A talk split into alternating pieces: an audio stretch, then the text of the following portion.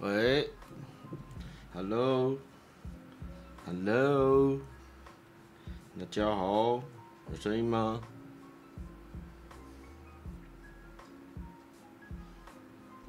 声音吗？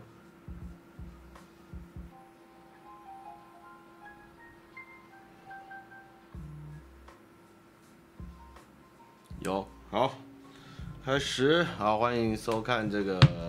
多了点诚恳，少了点烙赛的母汤信箱哈。那那个今天是母亲节哈，先祝大家这个母亲节快乐哈。嗯，母亲辛苦了哈。然后今天很可怕啊，可怕的一天。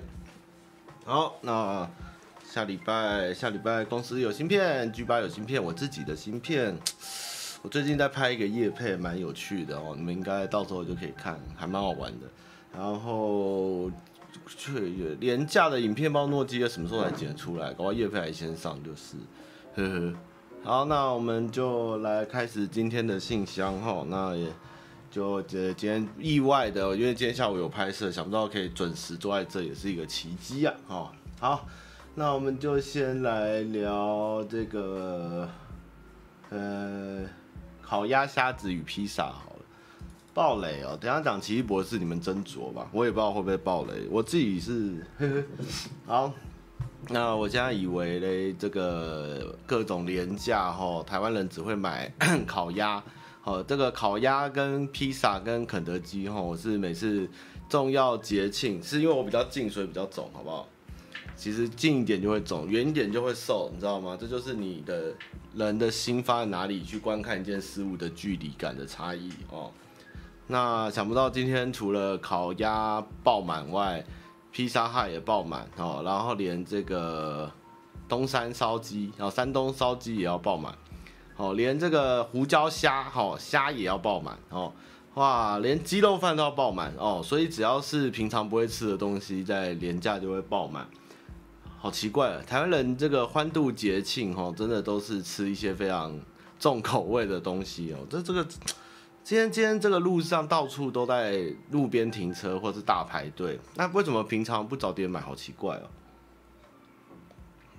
我们这个母亲节也要排哈啊，清明节也要排，端午节也要排，中秋节也要排，圣诞节也要排，过年前也要排，父亲节也要排哦。只要是有节有逢假日哈，通通都要排哦。然后就是一定要吃烤鸭。哦，我们也没有火鸡，哦，就是要吃烤鸭，哦，这个真的是一件很怪的事情呢，连虾子都没有嘞，所以就是，嗯，大家都会趁节庆的时候去吃一些怪里怪气的东西，这真的好奇怪哦。那快餐也要排，哦，那会不会就有人白天排快餐，晚上排烤鸭？哦，那真的一天一整天就用在排队上了哦。那这个。这个该怎么讲啊？这个快筛，我发现身边越来越多人跟我提出，去上个礼拜相同的提问哈，就是到底囤快筛要干嘛哈？囤快囤快筛并不会治疗病毒哈，只会加速你的确诊哈。就是有症状在用快筛嘛？那个一直囤，然后到处吵哦，我还看到一堆一堆老人家跑去药局吵，为什么不卖哈？为什么拖那么久？为什么不整理好哦？然后到处叫嚣，这样真的好可怕，我真的觉得。一个一个快筛的小事情，可以弄到政府杠中央，然后甚至还有政党出来检举啊，然后还有什么，哇，这个快筛这件事情真的是何必呢？现在现在确诊人数直节节攀升哦，我相信很快的，大家应该至少都会确诊了哦。不过就是放轻松放宽心哈，就是这样的。不过就是这个。排队都买不到快筛，哦，烤鸭也买不到，虾子也买不到，哦，到底还买得到什么？这个也是很奇怪呢。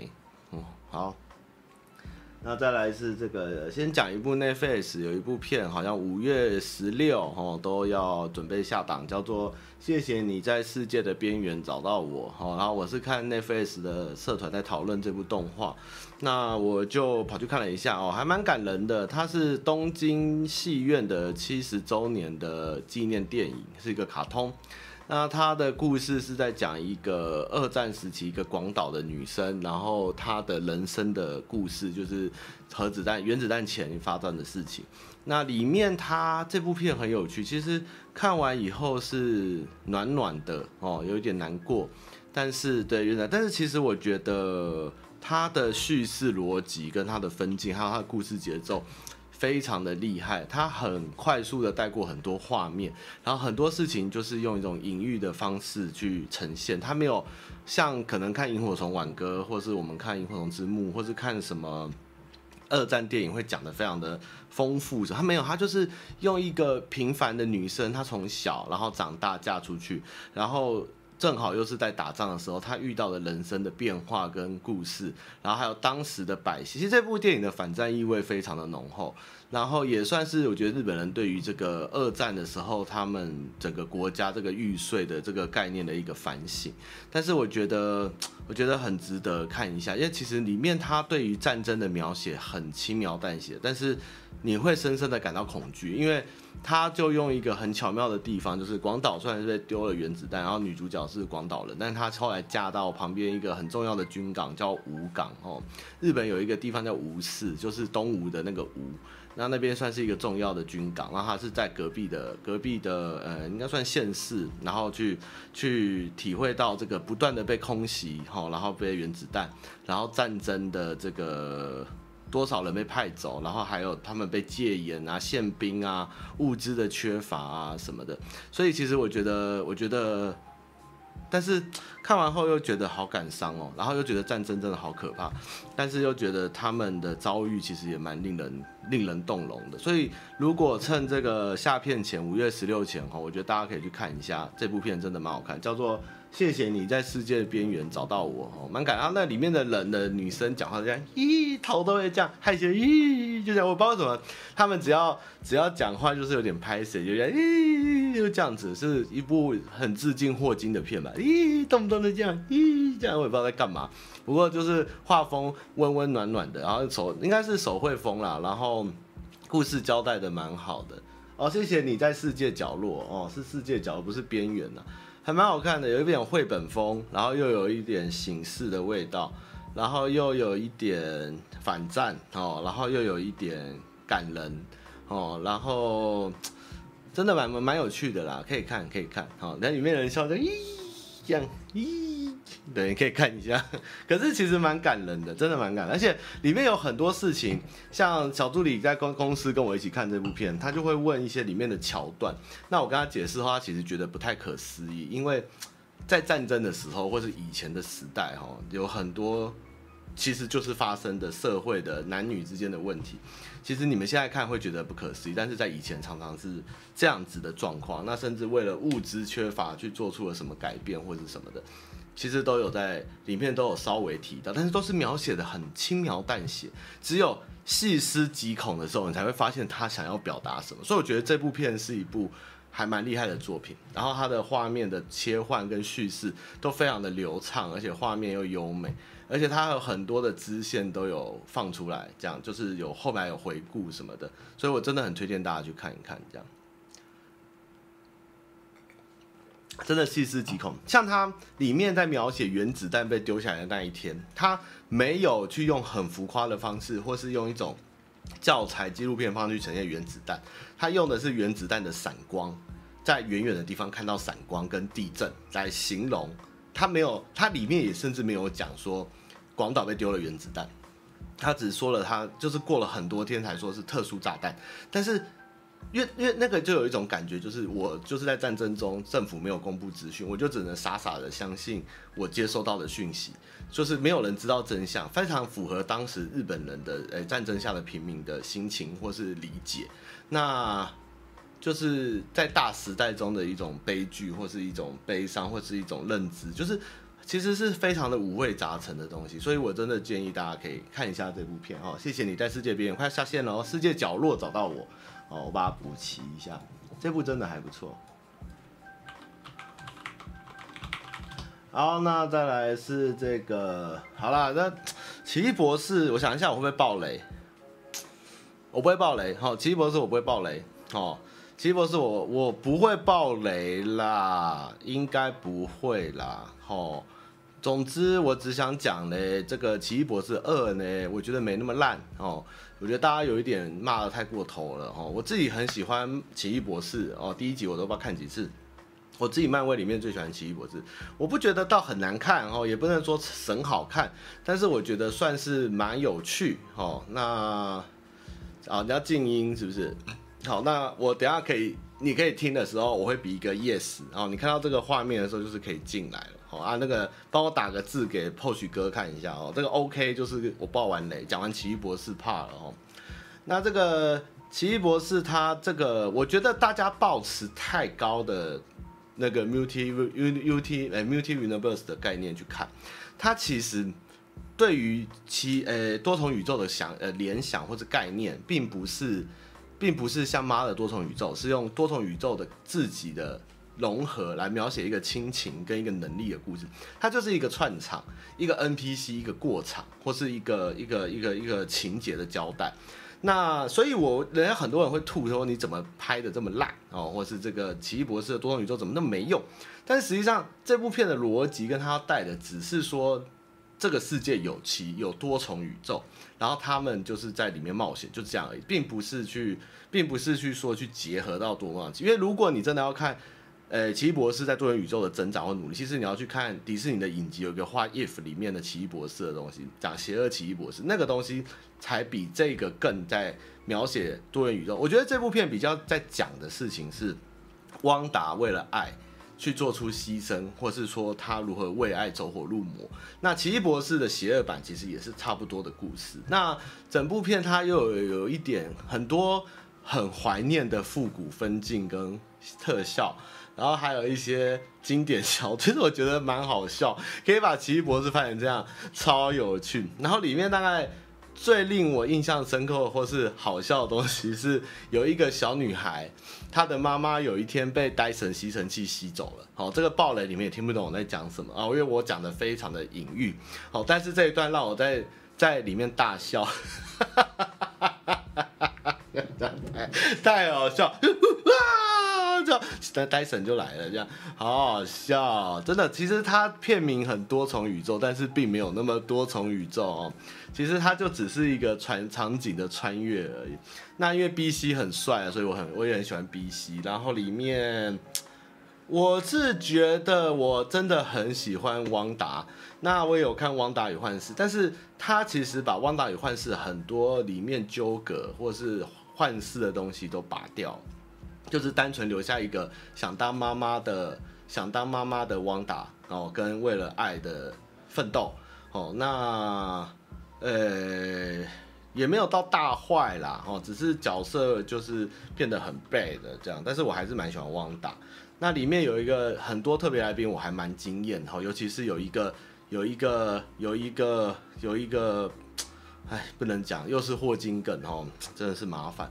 那来看到汪达的屌虐四方哦，我也是蛮开心，而且很难得看到妈哎迪士尼系列可以出现那么残忍的画面哦，各种血腥暴力。其实我觉得奇异博士在开一个新的 Marvel 的路线，因为以前的 Marvel 是非常的正向正派，然后英雄，但是我觉得奇异博士一直在走一个比较异色哈，或是甚至有点魔法、有点魔幻的故事逻辑。那这个第二集，我甚至觉得它更往上了一层，那更期待它第三集去了漫画里面的这个，呃，那个叫什么世界啊？我忘记那什么魔法世界还是什么的那个故事的展开，而且会看到一个超神奇的新角色哦，真的很不错，我觉得很棒啦，我觉得很棒。其实，其实，其实，其实。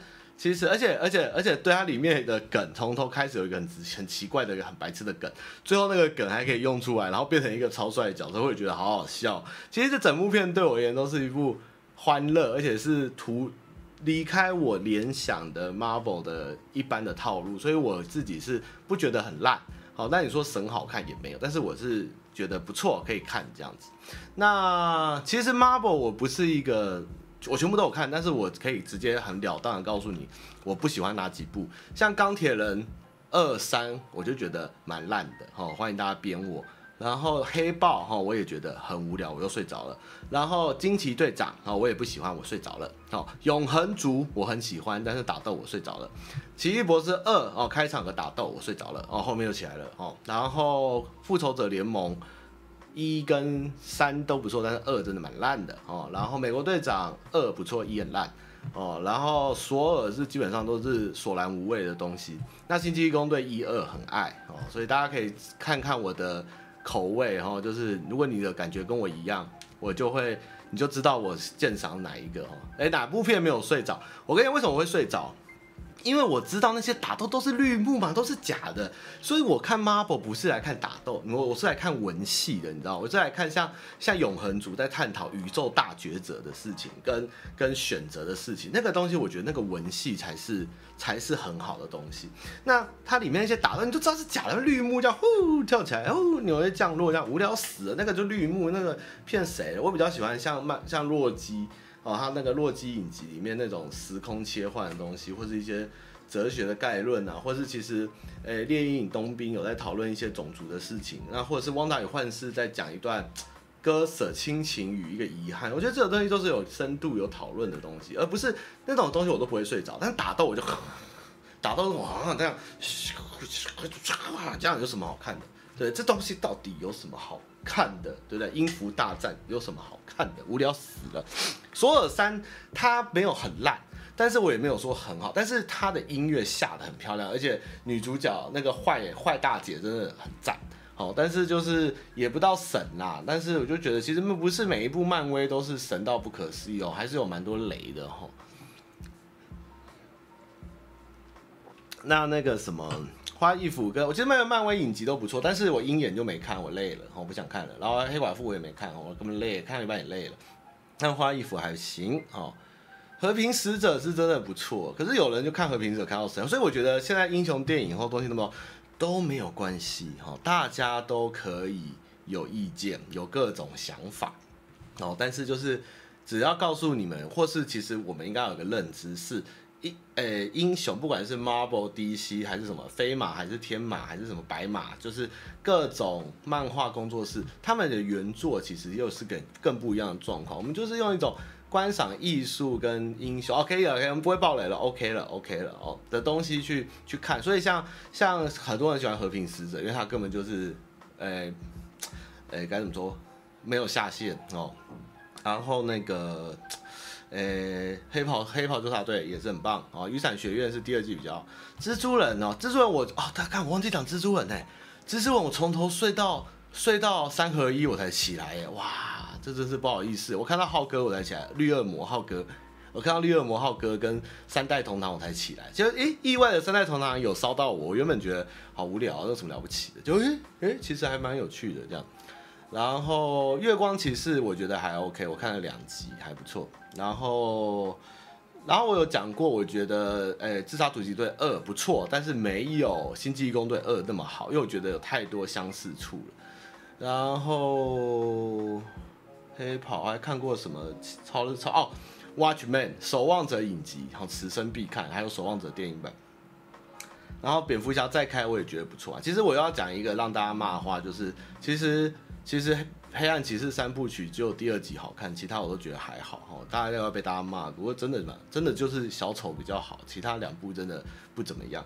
黑暗骑士，我就是这么机车，但是这是事实嘛，我个人嘛，对不对？嗯，我我就觉得只有第二集好看，我觉得一三集真的还好啊。可是克里斯贝尔我是真的蛮喜欢。然后正义联盟加长版我觉得也没啥了。然后其实钢铁英雄比我想象中有趣，老实讲。就是超人对超人对蝙蝠侠那部，其实我觉得还不错。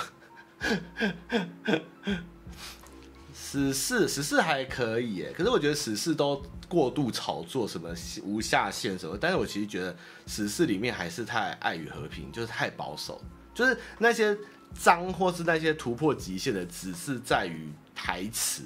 并不是说里面的电影有让你觉得说哇干，他拍出了这仨小这样的东西也没有，所以我觉得死侍都是有点过誉了。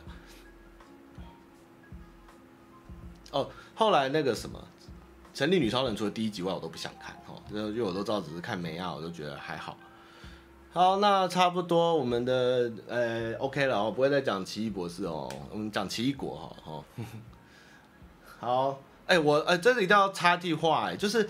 哇靠！如果强尼戴普他老婆叫什么名字？安博，对不对？安博在我床上拉屎，我可以啊，这么正，怎么拉啊？给他拉啊！你看水行侠也那么正，对不对？拉个屎还好吧？这么正没有屎，哇妈拉爽啊！哇，看他妈这么正，拉屎啊！哇，那强尼戴普也是了不起啊，娶个老婆会拉屎 在床上，好好笑。为什么要拉屎在床上？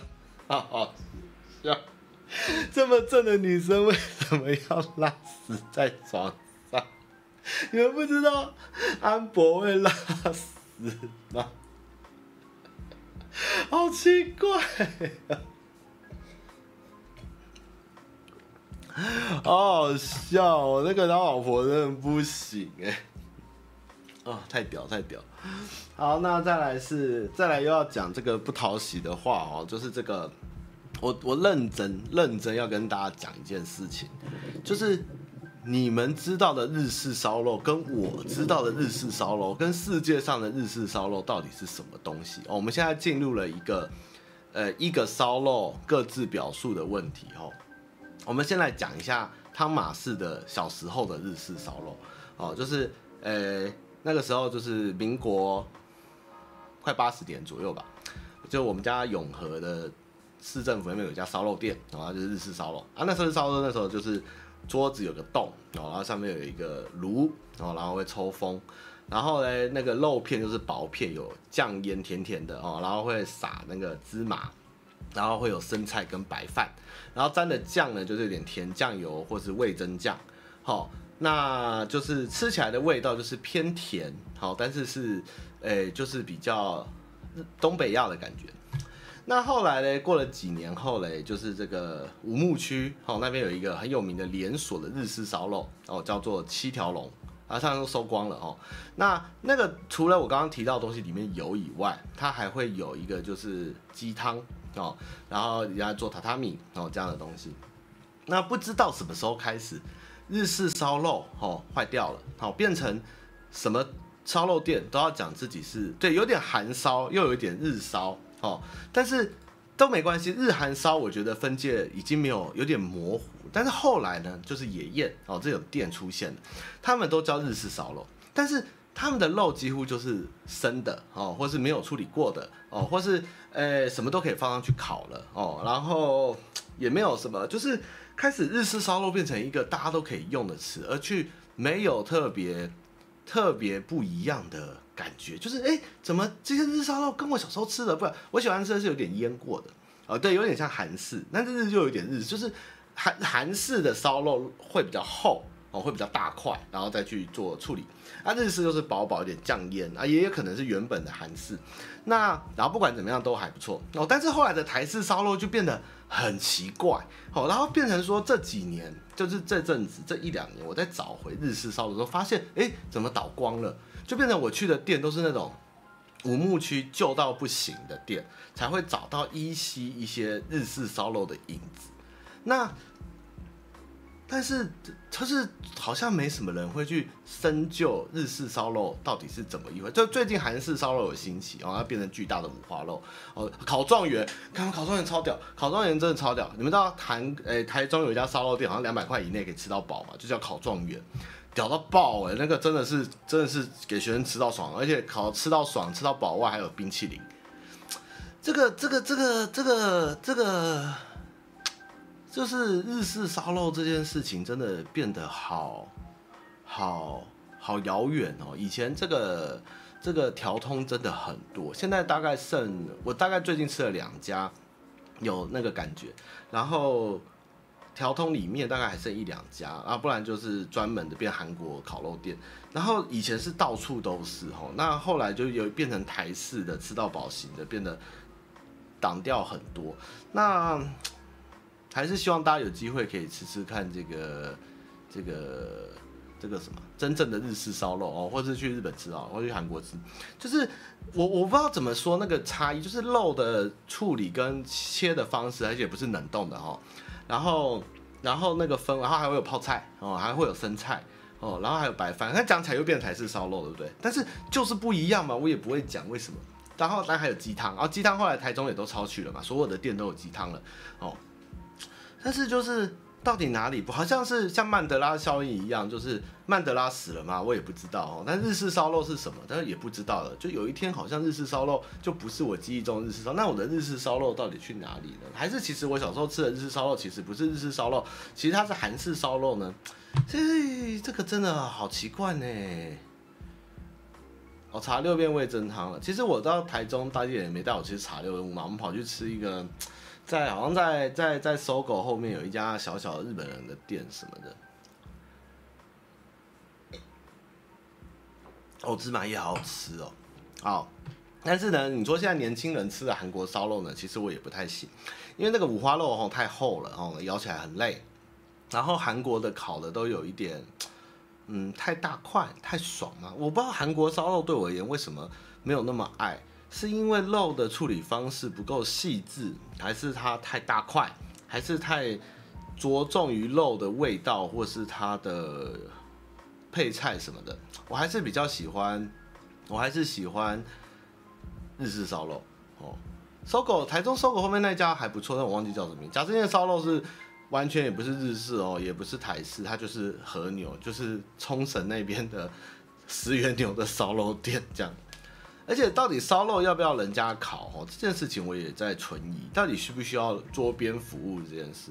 美和牛已经不是，因为贾斯汀的肉是不沾酱的，它就是非常高级的和，那个只是烤下去正反三秒内就拿起来吃，那个已经是在吃肉的原味，它已经不需要去料理，它就很好。所以那时候安达肉物才会被检讨。到底适不适合得米其林？因为它的原料很好，它也没有什么，它只是进了好原料给你处理就可以烤出好吃的。这样子跟米其林原本的用意是厨师的手艺跟创意来讲，是不是差太多？那这件事情那时候也引起一些讨论。那贾斯汀的肉也是同样道理，它的美奇牛的肉跟舌头什么都是非常好的东西，那个随便处理，你甚至就是用喷枪喷完吃都是爽，你知道？那个那个已经不一样。我想吃的日烧是有处理过的，有腌制过的，然后再配上一点辣味噌酱，一点日式的甜的味淋，然后加一点蒜泥，那个酱就酱，然后沾了以后包点生菜，撒点芝麻就吃这样的感觉，嘎嘣脆啊这样。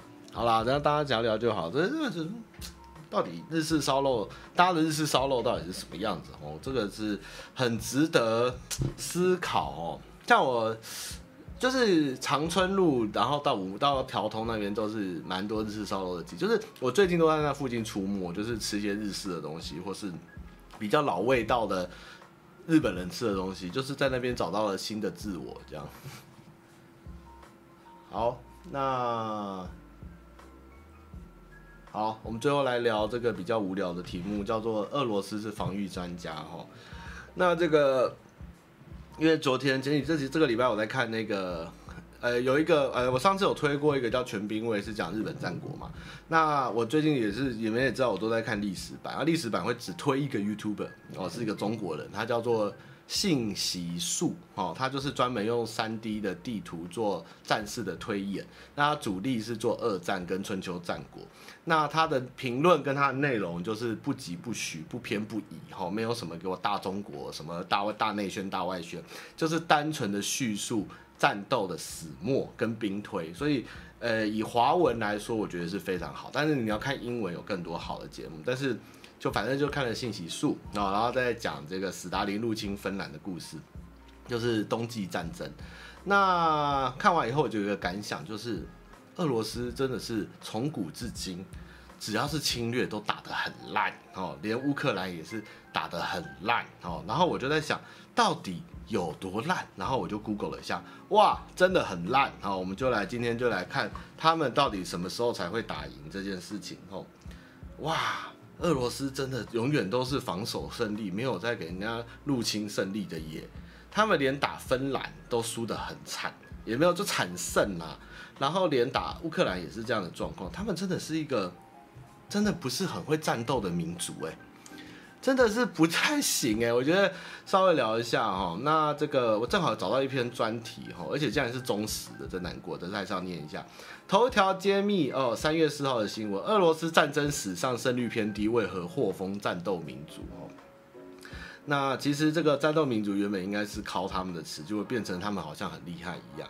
那这个呃，这篇文章也写得还不错，老实讲。那我们。俄罗斯的战机从一开始算啊，我们从十纪十七世纪初算，这个一六零五年到一六一八年，俄罗斯与波兰、立陶宛联邦多年战争，最后俄罗斯王朝更替，战败后割让土地告终。好，这个波兰立陶宛联邦就是前几次直播我讲过，其实波利联邦曾经是欧洲最大领土的国家哦，不是大家现在在笑什么比死大的国家或者什么波罗的海三小国哦，其实波利联邦以前曾经是称霸欧洲强权哈，但是后来就是被分割了哦，但是曾经俄罗斯也被他们电爆，然后嘞，这个俄罗斯我以为就这样，就是他们竟然有输给满清。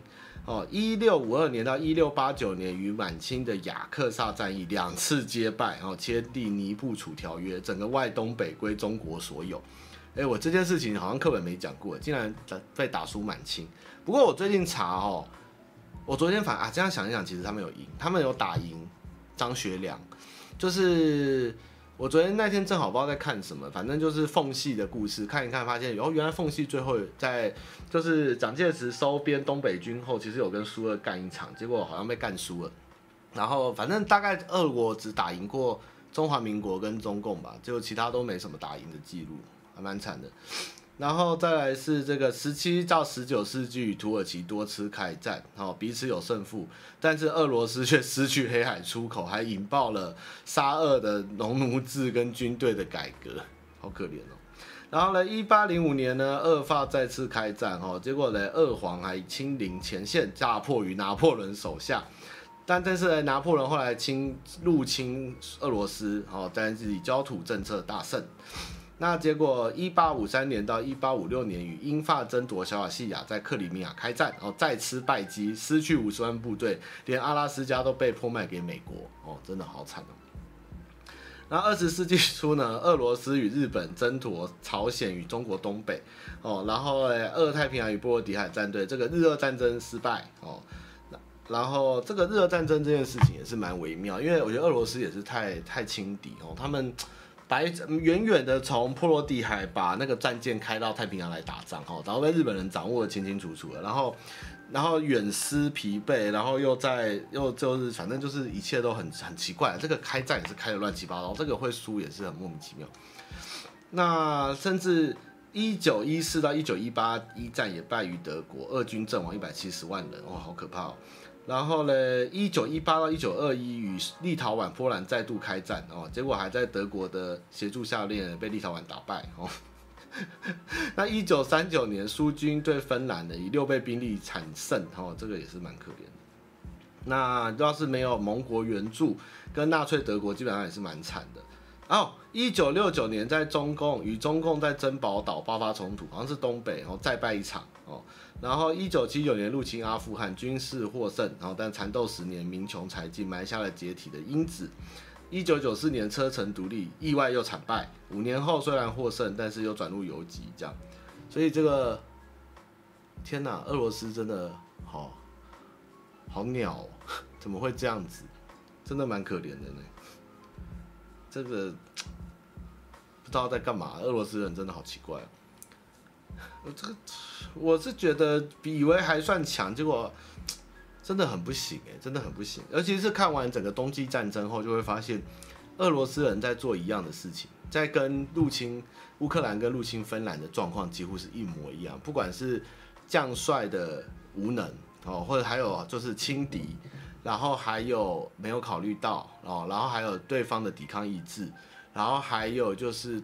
统治者的统治者的好大，呃，应该说，呃，好大喜功，然后这种各种的状况，造成了这一连串的，就是俄罗斯人真的也蛮可怜的。老实讲，在历史上就是一直被这样穷兵黩武，其实真的蛮可怜的，真的是蛮可怜的。哎，好的，那我们今天快速的讲了一下可怜的俄罗斯，我们来看一下有没有人来丢信箱。对啊，我每天都在看网络笑俄罗斯人，好可怜哦。哦，我忘记之前讲一个故事给你们听，就是那个时候刚入侵乌克兰的时候，有一个中国人，他是从小就是普丁的狂粉。哦，他还带着他打工存的钱跑去俄国大使馆，说在乌在乌克兰战争的时候要捐给普丁。他说要要他一辈子就希望像普丁一样，然后还捐钱带着他零用钱给普丁，然后好像被打还是怎样吧，就是整个结果就是蛮报销。一个中国人哦，普丁金二粉。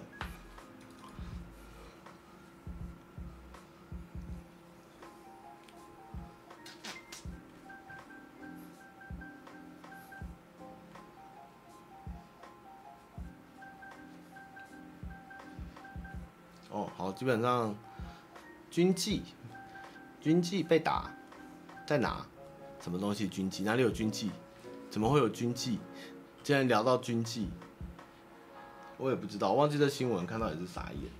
好了，好像也没人丢问题耶，好吧？那我们好像蛮无聊的，大家有没有什么问题想聊聊呢？好热哦。呃、接下来我们暑假，暑假后，秋天。冬天都会有大型活动跟企划，然后你们都会有机会参与跟一起来玩哦，所以可以期待一下。我们最近非常忙碌的在准备各种活动哦，那也没啥，就觉得好大。我现在最近在拍片嘛，然后跟一些大概七十年次的人玩这样，那觉得。以前小时候还是想一句老话哦，就是觉得这个这个小时候看自己觉得小时候看大人觉得大人很大哦，但是现在却觉得自己已经到了那个大人的年纪，但是看起来像个大人嘛？要扣一吗？不要了，我也懒懒的。唐吉可德今年要卖什么？有什么就卖什么啊？呃、五 G 感感染，我觉得疫情也没什么拍大型活动，就是口罩戴好啊，共存就是共，就是要面对啊，怎么可能？怎么可能继续逃避？我们这迟早是全部人都要确诊的啦。呃，打电电哦，我原本准备了《魔法门英雄无敌三》要给你们玩，结果发现这游戏好累哦，因为跟不上时代，玩的有点好累，好累，好累哦。我打五月十号，好，下礼拜开始我会开游戏直播，我要打那个《百英雄传》的新游戏，就是《幻想水浒传》的新系列，好，我要来认真玩一下这样。信箱只有你一封，所以我也懒得念。我们下次累积多一点再念哦。然后最近还有啥事嘞？好平安的日子啊！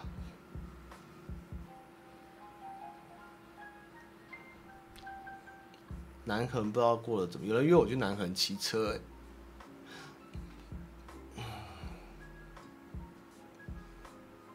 哼哼。对，只有他一封。对啊，我的电台快倒了。我一看，这也不能叫母汤信箱了，根本没有信啊。我们应该要叫母汤广播电台，已经变广播电台，已经是没有信箱的信箱的地方了。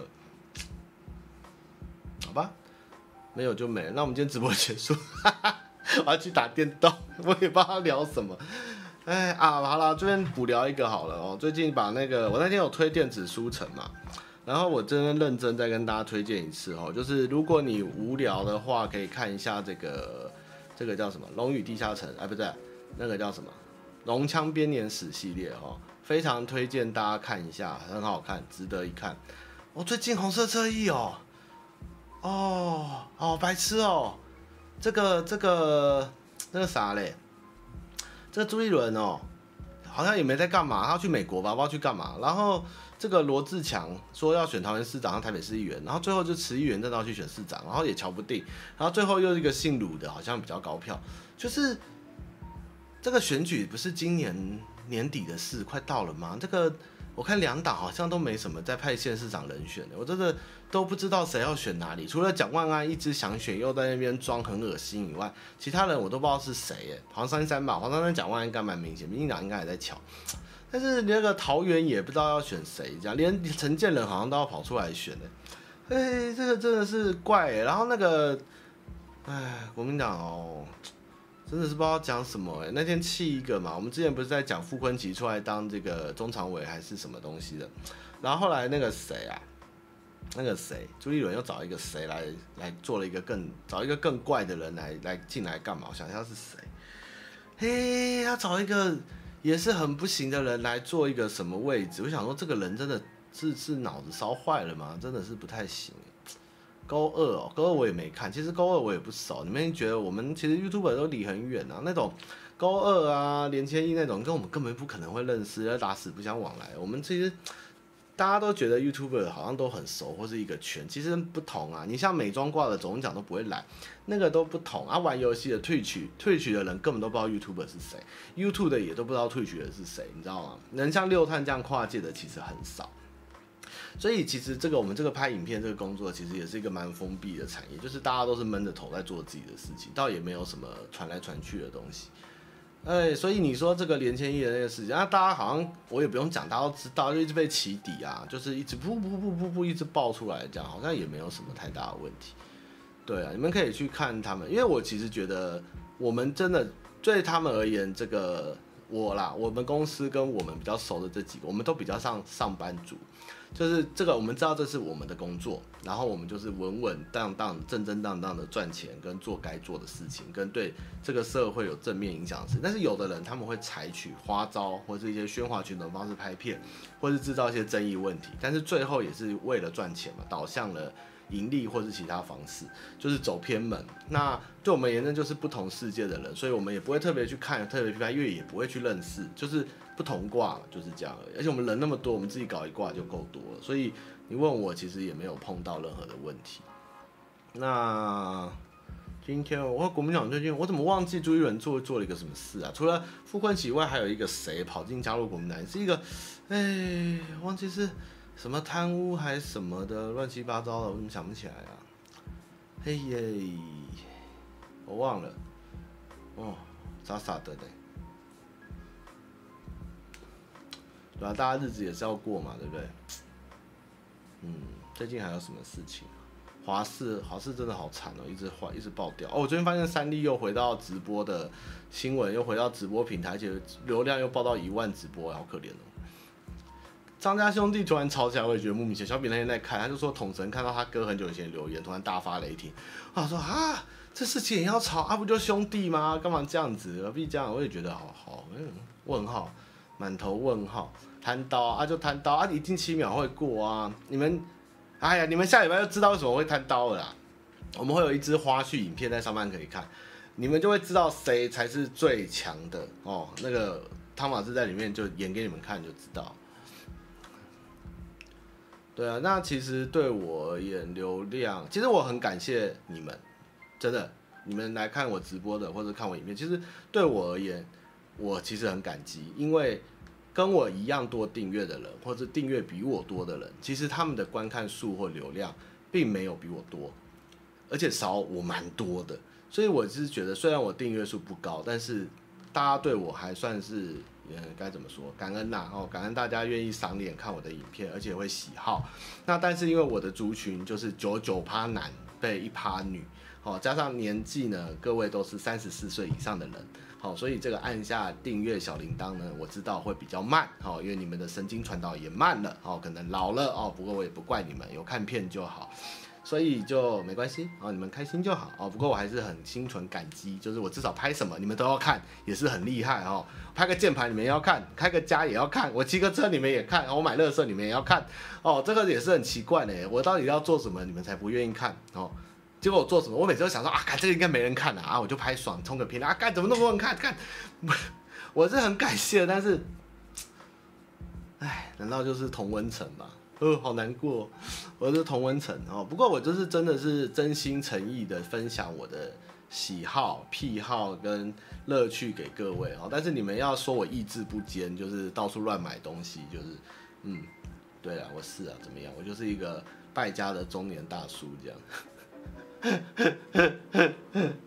啊，然后那水饺就是这样了，那个阿北真的不包了，然后就只能说冷冻就是亏了，那个做吃的真的好累，而且贾斯汀现在在做其他的事情，所以我们目前就可能会五月出完货就休息，那之后还会再卖吃的，我想想哦，我想想，真的不是我一毛都没赚呐，这也不是很好做啊，还不如去卖珍珠奶茶好，这是何必呢？这也不知道做什么呢。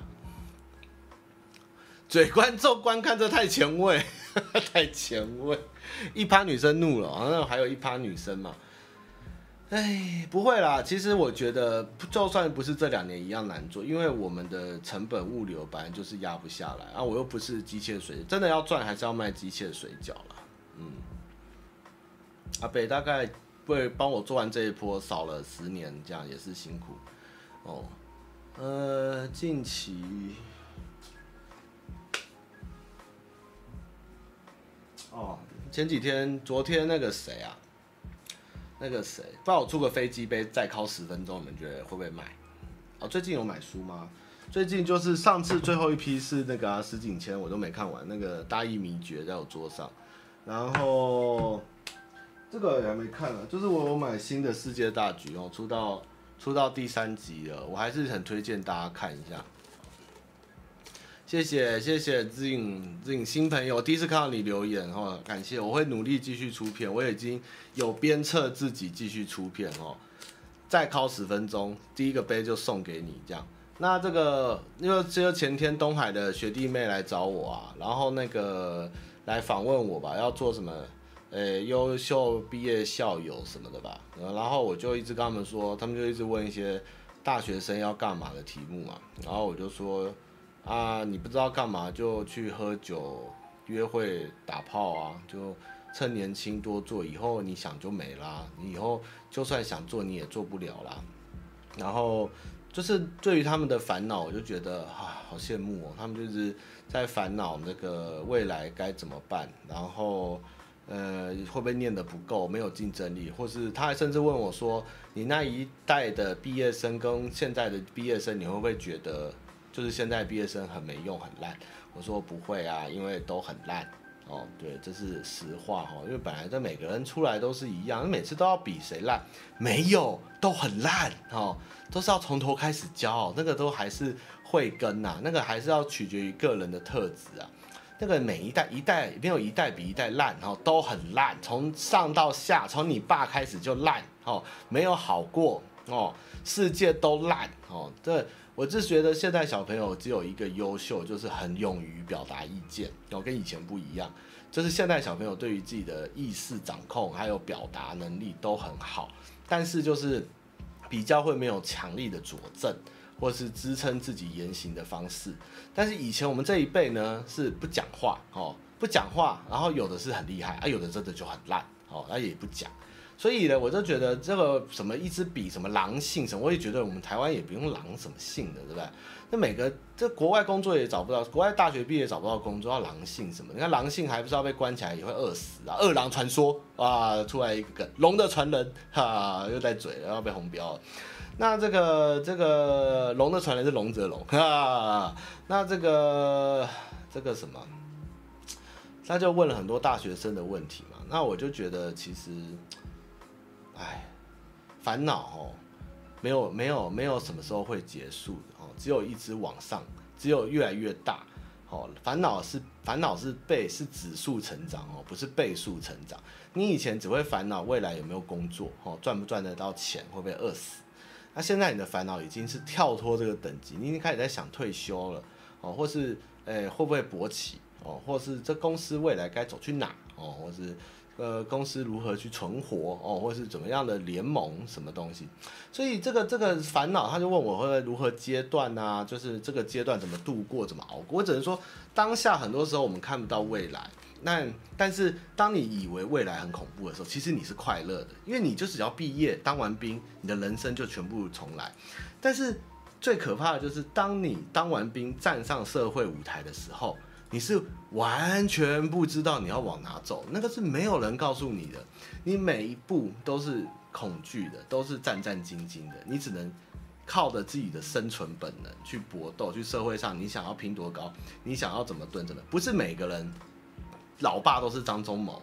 好，我那天看到一个人很励志，他说他请教一个二十多岁的某科技公司的副总经理。你怎么样可以在年纪轻轻当上副总经理？那副总经理就说，你每天要十点睡觉，八点起来，每天睡前要做三十分钟的运动，每天养成良好的写日志习惯。那第四个是，爸爸是上市公司的总裁啊，你看到没有？励志啊！但是呢，大部分的人呢，这四点都做不到哦，尤其是有上市公司的老爸。就算你没有上市公司的老爸哦，你那三点做了哦，你也不会变副总裁哦。所以，与其在那边挣扎，想要一开始跟有老爸是总裁的比，你还不如念大学的时候就好好的打炮，好好的喝，好好的玩。哦，玩够了，吃够了，然后再来这个战场跟大家搏斗，至少你会退无可退，就跟我一样哦。只要想起堕落跟荒唐，想要怠惰的时候，就想起啊，我以前玩太凶了，不行了，不能不能再那么荒唐，要认真一点，因为退无可退嘛。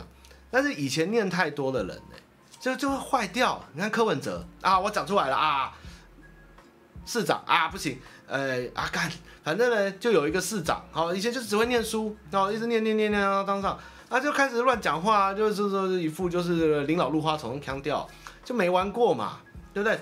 就老了玩就玩的大就可怕了，就乱玩了，你知道吗？所以诶，年轻的时候多玩一点，老了呢才会好好做事，你知道吗？才会不会心无旁骛。就是你看，像他们那些在聊那些什么搞来搞去的啊，什么有修改啊，约会啊，跟女生怎样？你你都体验过了，你会在乎？那你不在乎，那个都是皮肉相，那个都是这个猪，那个叫什么？呃，诸行无常哦，一切都是那个皮皮外相，那个没有什么的，你知道吗？那个快乐都不会再像以前一样带你，随时处身处在何时的快乐，都长得都是状况都是不一样。你只有当下自己心你是开心的，你是满足的而已，所以。不要去想着你没有的东西，你曾经体验过，你释放过，你当下尽兴过了，那就够了。不要去一直追寻或是幻想。所以大学生，你已经乖乖念书念那么多年，你大学还不晚，还只想着毕业，然后好好念书，然后赶快去工作，什么拼嘛？白痴哦！你只剩这四年，家里不管你，可以乱打炮、乱交女朋友、乱翘课啊、喝酒啊，随便你玩啊，住外面，你还不好把握，然后想说以后怎样怎样怎样，你以后再也没有这四年给你玩，傻傻的，又不会被一直被恶意。真是大学生每次问我这些问题，我上去讲台跟他们讲，去演讲，他们都不听，他们都不信。哦，笨呢，猪呢，然后他这边想怎么每天都不知道怎么办，很没有迷惘。为什么你会迷惘？因为你交不到女朋友啊！你会看到每天打炮然后现充的人，搞一堆女生的人会迷惘，他不会迷惘，他每天约会打工打炮就满了，你知道吗？会迷惘，哦，会充满彷徨，就是因为你没有认真去谈恋爱，没有认真去打炮。你的青春白过了，知道吗？哦，好好的去谈恋爱，好好的去体验人生，哦，知道吗？哦，好，就这样，这就是我跟东海校刊说的话，知道吗？为什么你会迷惘？因为你过得不够爽，你没有好好的去堕落，知道吗？好好的去堕落，去荒唐。人生就走这么一次，你不荒唐这一段，你再也没有时间给你荒唐。你有可能五六十岁还荒唐吗？不可能给你荒唐，你也荒唐不了。要给你荒唐，你也唐不起来了。这个你唐不起来的。你有钱你也唐不起来。我现在就是有钱，什么都有啊。你看我买吃烧肉我都可以吃四百块啊，我买水水机可以买两百块啊，我骑车骑贵的，对不对？我酒一次都买一手。对，吃不完喝不下，吃不然后一下就饱了，然后胖了，血脂啊，睡不着哦，对不对？拉肚子哦，然后还要上班啊，那个啊都有资源了，结果什么都不能做，很可怜，你知道吗？这个你以为你什么都有的时候，但你什么时候都办不到。但你以前什么都没有，但是你想要什么，你反而办得到。所以你现在有什么，你就该去做什么哦，就这样。应该是校刊是不敢写的啦，哦。所以现在就是你花了钱，你只是得到一时一个一个多巴胺的启发，让你开心，但是你并不会像以前那种纯粹的开心了。这个是永远买不回来。你长到快四十岁的时候，你就再也找不回、换不回的爱，你找不回那个年纪的。所以你现在还年轻，好，这边呢，观众呢，好，线上三百人，好，大概只有三十人，好，是十八岁。的大学生啊，这三十位朋友，请你好好的珍惜你的青春。哦，剩下两百七十位已经走投无路，我们没有回头路了哦，你们也没有回时间荒唐了哦。现在荒唐会被抓去关，哦，因为你们现在都是成熟的大人，是社会的精英哦，所以这两百七十位啊，别想荒唐啊！但是你还有三十位有这个机会，恭喜你们，好好的去玩哦。好了，也没那么惨呐。我们的十八岁到二十四岁观众大概有三十趴，所以大概有九十位的观众，你们还有玩的机会哦，好好的去玩哦。那剩下的两百多位呢，请你们好好的赚钱。哦，对，养活这个社会，还有很多老人家跟快筛试剂，然后呢，你付了这些税，你还拿不到快筛试剂啊，跟我一样，哈哈，还要缴很多税啊，养一些乱七八糟的立委。哦，去问这个按喇叭要疫苗哦，干我屁事啊，干，就是我们的人生就是已经。进了这个回圈了啊！但是还有九十九十位观众，他们还有这个幸运儿的机会，可以好好的玩，真是开心啊！哈哈哈哈哈！嗯嗯嗯，好难过，还要缴税，对，干，哎，对啊，好了哦，就是把握了，把握了哦。不过呢，你们反正都已经活到这岁数，跟我这年纪差不多了。其实人生也已经大概过了三分之一了哦。那接下来的人生还有点机会哦。你大概还有五十岁嘛，六十岁，我们接下来还有五六十五六十岁可以相聚嘛。就是还剩什么事情没做就收一收哦。你知道这年纪的烦恼是什么？小便的时候不是一次尿完要挤两次。我终于体会到什么叫尿不干净。开始有这样的感触，哦，真的是有点感伤了，哦，这个眼神跟尿意都浑浊了，小便还挤不干净，唉，我才三十八岁，我觉得很难过，哦，这个可以抵税吗？要挤两次哎，Oh my god，我好难过，怎么会这样啊？我以为我一直是青春的年轻人呢、啊。不胜唏嘘，应该是要多练提肛了。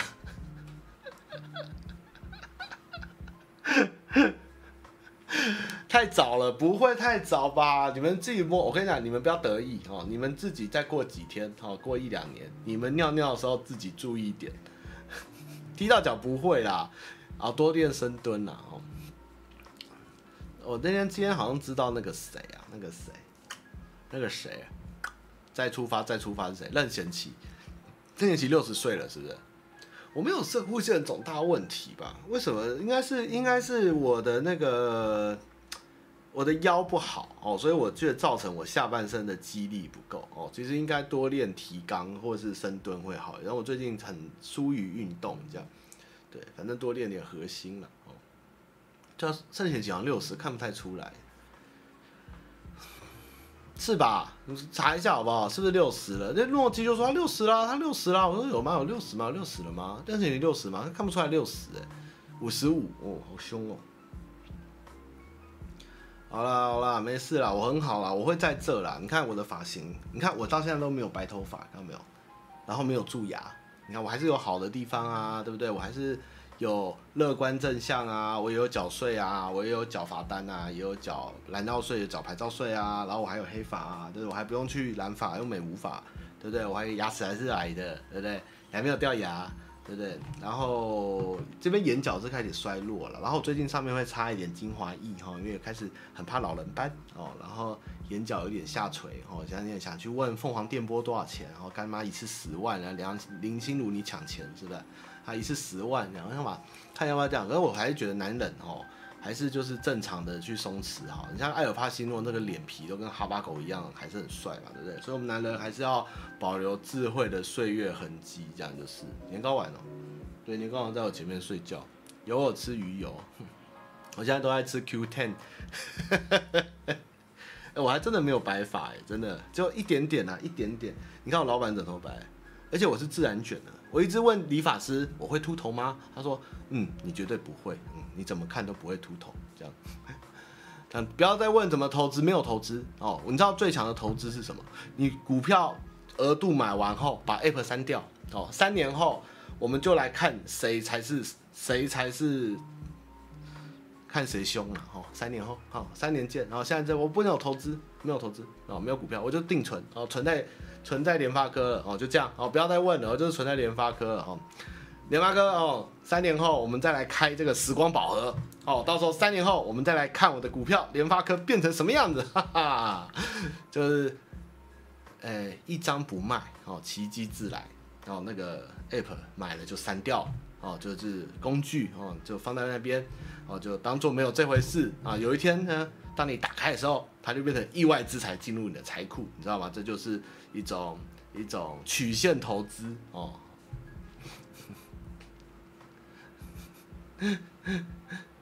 哎，不要再说了。好了，那今天直播就到这。我们虽然最后二十分钟靠瞎扯淡过完了，哦，但是与其说是瞎扯淡呢，其实是在荒谬与泪水中获得了一些人生哲理哦，跟这几年的反馈哦。然后最近最近也去了这个建国浴室与花市，哦，去走走散散步。哦，然后看看大家卖卖花，哦，卖卖多肉植物，卖卖空气凤梨，哈、希望下辈子可以当一颗空气凤梨，哦，因为空气凤梨呢不用水，哦，不用土，也可以活得很好，哦，它就长在那，就越来越大枝，哦，所以呢，希望我下辈子可以变成一颗空气凤梨人，哦，我只要长在那边就会啪啪啪啪啪啪啪就会长大，哦，什么都不需要，对吧？我就烂，然后然后就会长大，会活下去，哦，然后那个浴室也是很有趣啊，就是原来浴室已经不止在卖浴，以后到处都在卖矿，哦，那个。矿真的很好玩哦，那也要试货啊，不试货就是进去被削哦。那这个花市也变蛮多，以前都在花市打工，而且现在花市卖多肉卖的蛮可爱，而且多肉这个东西哦越长越猥亵哦。以前的多肉我以为只是猪笼草、捕蝇草跟那个大块的肉叶，就现在什么熊熊孩儿哦，那个熊掌哦，还要长得像鸡鸡的哦，还有长得像美眉的哦，还有长得像。像像像像密集恐惧症的啊，也有长得像这个这个这个这个咒的那个叫什么鬼大大黑大黑佛母，这这个多肉怎么越来越奇怪，好可怕哦！然后那密集恐惧症就会发疯，我还看到有疑似有人变变成多肉植物啊，那个树干就这样张开，沙漠玫瑰就一个人这样站着举着那个叶子这样，好可怕哦！这个多肉世界也是看的可怕哦。那就最后就是这个啊，反正人生就是就是这样了哦，好过歹过都是过，你不如开心点过哦。那当下要记得快乐哦，然后不要一直看着过去哦，也不要一直想着未来不确定的事，因为你真的不知道会怎么样哦。只有好好的呼吸哦，每天的在这个世上好好的走下去，活着哦，好好乖乖的缴税，不要逃漏税哦，其实日子还是可以过啦哦。哦啊！不要再去排快筛了，哎，排也排不到，气死了！哎，随便啦，他们要囤就囤呐，烦死了，都给你囤，都给你囤呐。那囤了你不会用，这有什么用？真的是浪费资源。好了。